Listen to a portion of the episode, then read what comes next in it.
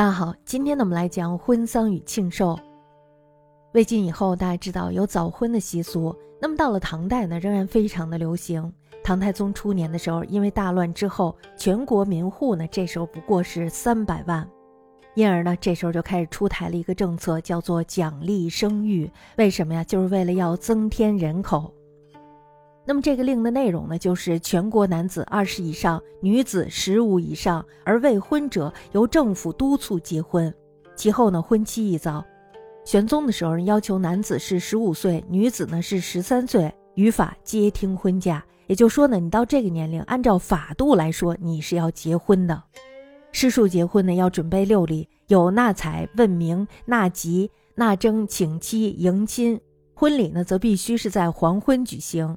安史之乱之后，大家知道，因为战乱流离，士庶呢这时候非常的穷困，男女的婚期呢这时候也都普遍的延迟了。大家知道，活你都活不下来，还怎么结婚呀？是吧？那么结婚的年龄呢？这时候男子通常延迟十年以上，那么女子呢也延迟了五年以上。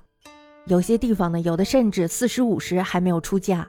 这种现象呢，当然并不普遍，但是大家知道，富家子女仍然实行早婚。我们可以想，自古以来，你要是没有钱的话，恐怕娶一个妻子都是非常难的，是吧？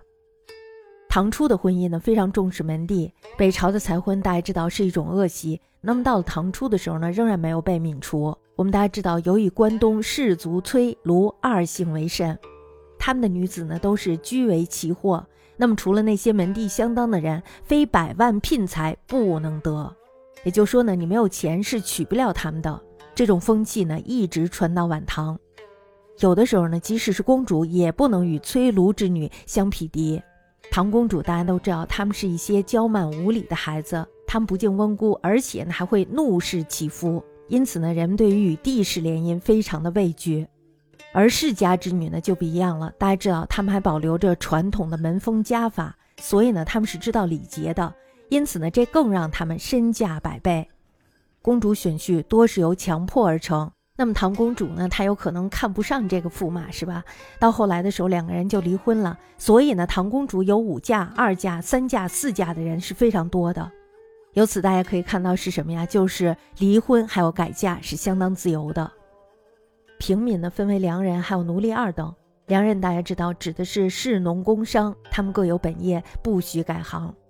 那么奴隶呢？由于他们为数不多，所以呢不能成为一个阶级。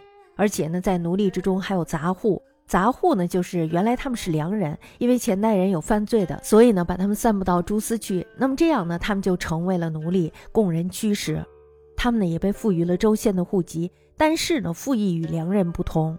唐律当中，凡是良人不许与杂户还有就是奴隶通婚，界限呢是非常严格的。同姓的人呢，也是不许成婚的，违者各处徒刑两年。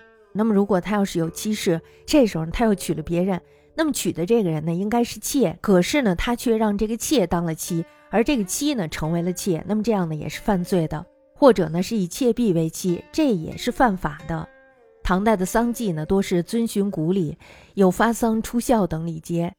迎葬呢，我们可以说是奢侈的，王公百官都敬为厚葬。也就是说呢，如果你要是有钱的话，你只管厚葬，陪葬的名器呢也是有规定的。偶人相马，雕饰如生，墓田呢也是非常辽阔的。归葬的时候有路祭，沿途设祭，每半里一祭，连续相次。大家知道，就是每隔一段距离，然后呢就有一个祭祀的地方。唐初的时候，路祭呢是于路旁张设帐幕，这个帐幕中呢有祭盘，而且呢还设置了假花果以及粉人、粉帐之类。账目大的不过方丈，其后呢就越来越奢侈。账目呢有高至九十尺的，祭物呢这时候也是穷极工巧。安史之乱之后，路祭的这个花样呢就非常的多了，有刻木为骨系以为祭物者，灵车过时呢，送葬者呢就手拉布幔，这时候呢他们会一边哭一边看，所以呢这就完全的失去了路祭的意义。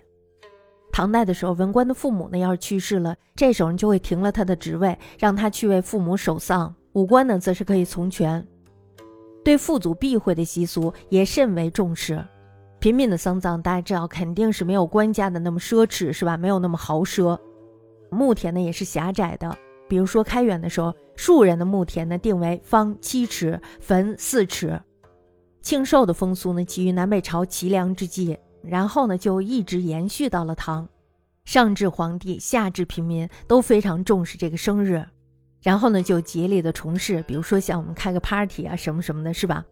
那么在开元十七年的时候，也就公元七百二十九年八月五日，这呢是玄宗的诞辰。宰相袁乾耀还有就是张悦，他们就上表了，说建议以是日为千秋节，也就是说呢，把这一天命名为千秋节，这就是以生日建节的开始。